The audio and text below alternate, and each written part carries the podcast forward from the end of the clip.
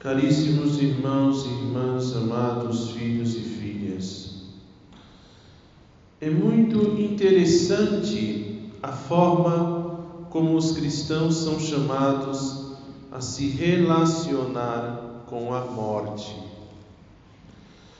Infelizmente, muitos evitam falar sobre a morte, preferem não encarar essa realidade. A experiência da pandemia meio que nos obrigou a reconhecer não só a sua existência, mas também o fato de que ela anda por aqui, junto a nós, ao nosso lado.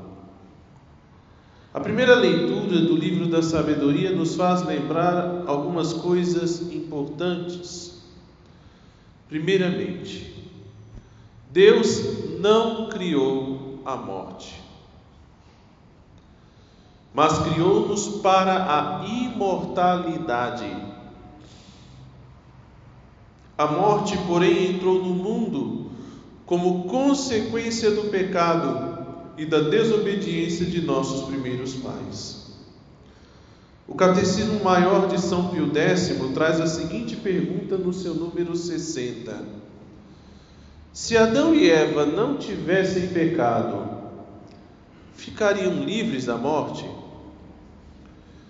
Para essa pergunta, o mesmo catecismo traz a seguinte resposta: Se Adão e Eva não tivessem pecado, mas se se tivessem conservado fiéis a Deus, depois de uma permanência feliz e tranquila nesse mundo, teriam sido levados por Deus ao céu sem morrer, a gozar uma vida eterna e gloriosa.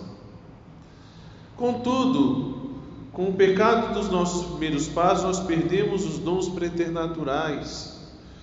Dons que não fazem parte da natureza humana, mas que foram dados por Deus ao ser humano que ele criou.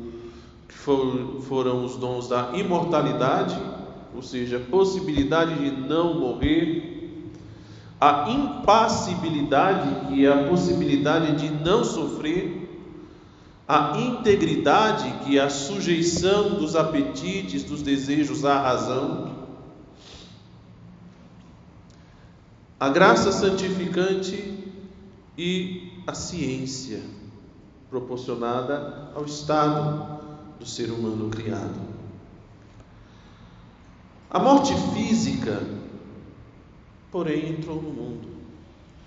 Mas ela não é a maior inimiga do ser humano. E Jesus prova isso ressuscitando a filha de Jairo. Nós ouvimos no Evangelho da Missa, quando ele estava ainda falando, quando chegaram alguns da casa do chefe da sinagoga e disseram a Jairo: Tua filha morreu. Por que ainda incomodar o mestre? Jesus ouviu a notícia e disse ao chefe da sinagoga: Não tenhas medo, basta ter fé. Quando chegaram à casa do chefe da sinagoga, Jesus viu a confusão e como estavam chorando e gritando. Então ele entrou e disse: Por que esta confusão e esse choro? A criança não morreu, mas está dormindo. Jesus compara a morte física ao sono. O mesmo acontece quando Jesus ressuscita Lázaro conforme lemos no Santo Evangelho segundo São João, capítulo 11, versículos 11 a 14. Depois dessas palavras, ele acrescentou: Lázaro, nosso amigo, dorme, mas eu vou despertá-lo. Disseram-lhe os seus discípulos: Senhor, se ele dorme, há de sarar. Jesus, entretanto, falara da sua morte mas eles pensavam que falasse do sono como tal. Então Jesus declarou abertamente: Lázaro morreu. Por que Jesus se refere à morte física como ao sono? A razão é porque a morte física, assim como o sono, tem uma duração temporal. Pode-se dormir por algumas horas, e depois a gente sempre acorda, sempre se desperta. Pode-se permanecer morto por anos, décadas, séculos e até milênios, mas cremos que no último dia, quando o Senhor Jesus Cristo vier para julgar os vivos e os mortos, as trombetas do céu soarão e todos os que morreram ressuscitarão. Como nos diz o Evangelho de São João no capítulo 5, versículos 28 a 29. Não vos maravilheis disso, porque vem a hora em que todos os que se acham nos sepulcros sairão deles ao som de sua voz. Os que praticaram o bem irão para a ressurreição da vida, e aqueles que praticaram o mal ressuscitarão para serem condenados. Também a, carta, a primeira carta de São Paulo aos Coríntios, capítulo 15, versículo 52, também diz a esse respeito: Eis que vos revelo um mistério: nem todos morreremos, mas todos seremos transformados. Num momento, num abrir e fechar de olhos, ao som da última trombeta, porque a trombeta soará, os mortos ressuscitarão incorruptíveis e nós seremos transformados. Quem serão aqueles que não morrerão? serão aqueles que estiverem vivos justamente pela ocasião da vinda do Senhor. Esses serão transformados, mas não precisarão morrer. Por isso, a morte física não é a maior inimiga do ser humano e nem deve ser a mais temida. A pior inimiga, aquela a ser temida, é a morte eterna, é a perda da graça, é o afastamento de Deus que se dá de forma temporal nessa vida, mas quando vem, sobrevém a morte física, ela se torna eterna. A morte se torna eterna se acontecer de nós morrermos em pecado mortal. Nosso afastamento de Deus nessa vida é temporário. Mas se a gente morrer longe de Deus, esse afastamento se torna eterno para todo sempre. Quando lemos a passagem da hemorroíça, que se insere no meio da narração da ressurreição da filha de Jairo, a gente percebe isso. Com efeito, a mulher hemorroíça que a mulher hemorroíça sofria com algo que ia muito além de um simples problema de saúde. O problema da hemorroíça era muito maior do que um simples problema de saúde, causado por uma hemorragia que poderia, por exemplo, causar uma anemia ou impedir uma gravidez, por exemplo. O livro do Levítico assim nos fala no seu capítulo 15, versículos 25 e 26. Quando uma mulher tiver um fluxo de sangue durante vários dias, fora do tempo normal, ou se o fluxo se prolongar além do tempo de sua impureza, ela será impura durante todo o tempo desse fluxo, como se estivesse no tempo de sua impureza. Toda cama em que ela se deitar durante todo o tempo de seu fluxo, ser-lhe-á como a cama em que dorme durante sua impureza, será um móvel impuro. Todo móvel em que ela se sentar será impuro como durante sua impureza. A mulher hemorroíça que sofria de uma hemorragia é, menstrual quase constante, vivia em um estado de impureza constante.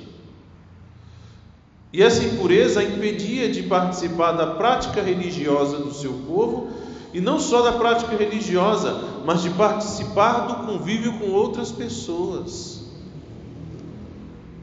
Porque se ela era impura, ninguém poderia tocá-la. Se tocasse, ficava impuro.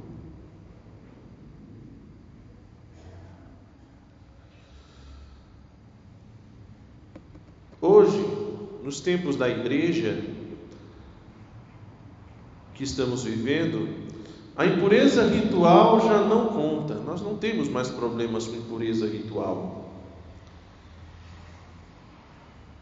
ter uma hemorragia já não pode ser considerado uma causa de pecado. Não é pecado ter uma hemorragia. Não causa impureza. Mas nós temos outras impurezas. Outras impurezas da nossa alma. E essas impurezas da nossa alma, depravações, maus desejos, malícia, ira, raiva, ódio, ambição, cobiça, preguiça, inveja, vaidades, maldade. Isso, essas impurezas nos afastam de Deus e nos impedem de não só participarmos das celebrações do culto divino se estivermos em pecado mortal, mas fecham para nós as portas do céu. Essas impurezas da alma fecham para nós as portas do céu. Se morrermos nesse estado de, de impureza moral, ou seja, em pecado mortal, é muito grande o risco de sermos condenados ao inferno por toda a eternidade, para sempre, sem volta e sem jeitinhos. Mas a morte física terá seu fim no dia da ressurreição dos mortos. E essa ressurreição, Jesus a antecipa nesse relato ao trazer de volta à vida a jovem menina, filha do chefe da sinagoga, Talitacum.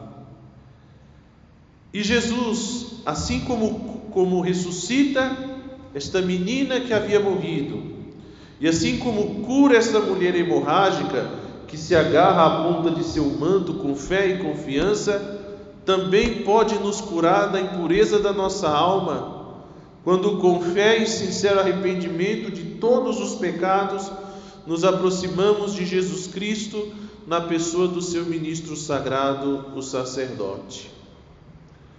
Jesus, quando por meio do sacerdote nos perdoa no sacramento da reconciliação, quando somos perdoados no sacramento da confissão, da reconciliação, o Senhor nos ressuscita da morte da alma. Quando somos perdoados no sacramento da confissão, nós somos ressuscitados da morte da alma. Pois a perda da graça santificante é a morte da alma. A graça santificante é a vida da alma. A perda da graça é a morte da alma. Por isso, se dá o nome de pecado mortal, o que nos tira a graça. Portanto, aproximemo-nos com confiança do sacramento da reconciliação, que é o sacramento de cura por excelência. Confessemos com sinceridade e com todo arrependimento de nosso coração todas as nossas faltas para recebermos o perdão e saindo da morte espiritual, possamos retomar a vida da graça. Recordo a todos que o maior de todos os perigos, que o maior de todos os temores que temos, que temos que ter não é morrer fisicamente. Embora devamos preservar o dom da vida física que Deus nos deu, mas o que mais devemos temer e recear é morrer fisicamente estando em estado de pecado mortal. Pois morrendo assim, seremos com quase certeza condenados ao fogo eterno do inferno. Cuidemos, irmãos, de nossas almas, mantendo sempre acesa a chama da fé e perseverando no caminho da justiça, da graça e dos mandamentos. Que Maria, nossa Mãe Santíssima, solícita e cuidadosa, interceda em nosso favor, para que alcancemos o prêmio da vida eterna na glória do céu, para todos sempre. Amém.